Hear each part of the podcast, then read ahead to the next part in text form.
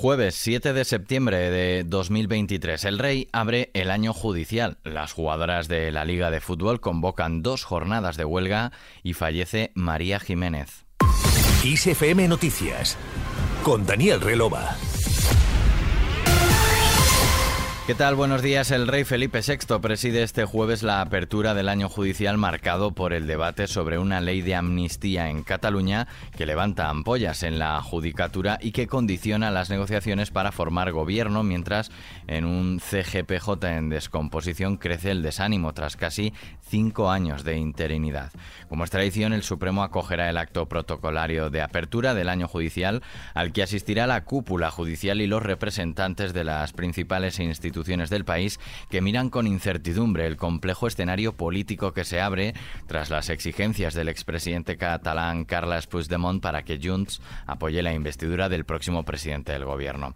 Desde el PP han trasladado que el planteamiento de su líder Alberto Núñez Feijóo sobre buscar un encaje del problema territorial de Cataluña es parte de su oferta de un pacto para mejorar el funcionamiento de las autonomías y es desde un principio de igualdad entre territorios y de respeto a la ley y la Constitución.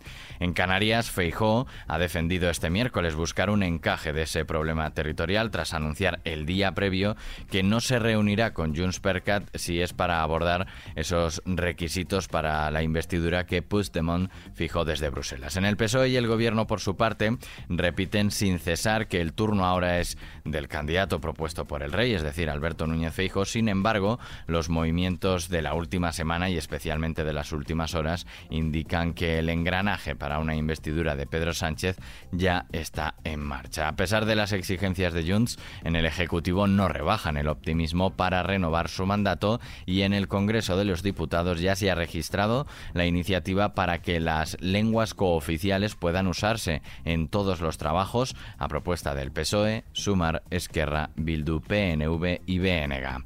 Mientras tanto, en Murcia hoy se celebra la segunda sesión del debate de investidura como presidente de la comunidad, el popular Fernando López Miras, con la intervención de los portavoces de los grupos parlamentarios de la Asamblea Regional y del propio candidato. Antes de la votación está previsto que López Miras salga investido con el voto a favor de los 21 diputados del PP y los 9 de Vox. Más noticias. Las jugadoras de la Liga F, la máxima categoría del fútbol femenino, han convocado una huelga para las primeras dos jornadas de la competición al no llegar a un acuerdo con la patronal para la mejora del convenio colectivo. Por otro lado, los servicios de rescate y la Guardia Civil reanudan este jueves la búsqueda de las tres personas desaparecidas en Madrid y Toledo tras el paso de la Dana. Los desaparecidos en Madrid son un hombre de mediana edad cuyo coche fue arrastrado la noche del domingo por el río Alberche a su paso por Aldea del Fresno cuando viajaba con su mujer y sus dos hijos encontrados vivos y otro varón de 83 años alcanzado por una tromba de agua cuando se encontraba en las inmediaciones de su vivienda en Villamanta. Seguimos ahora con el tiempo.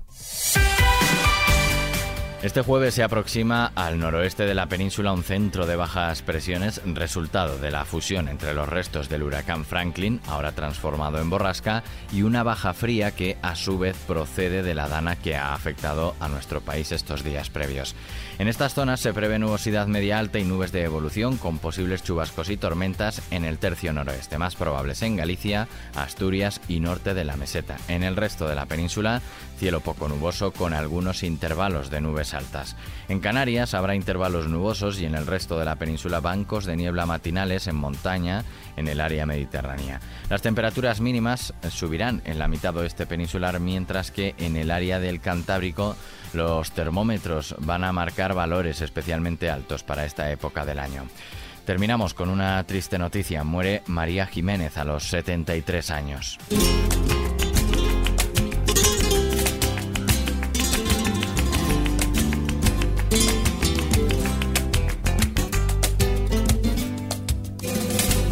nuestro duró la cantante, bailaora y actriz ha fallecido en la madrugada de este jueves a los 73 años en su casa de Triana, Sevilla, y rodeada de sus seres queridos, según han informado sus familiares en un comunicado remitido por Europa Press. Con casi 50 años de carrera musical, María Jiménez ha publicado 18 álbumes, además de actuar en películas y series de televisión. Entre sus reconocimientos fue galardonada en el año 2022 con la medalla de oro al mérito en las bellas artes, otorgada por el Ministerio de Cultura, y también la medalla de la ciudad de Sevilla y la insignia de oro de Chiclana. Descanse en paz. Con ella terminamos este podcast de XFM Noticias con Susana León en el control técnico y Daniel Relova, quien te habla en la producción. La música sigue en XFM, también toda la información actualizada. Hasta la próxima. Así que se fue me dejó el corazón en los huesos y yo haciendo un exceso, me tiró dos besos. Uno por mejilla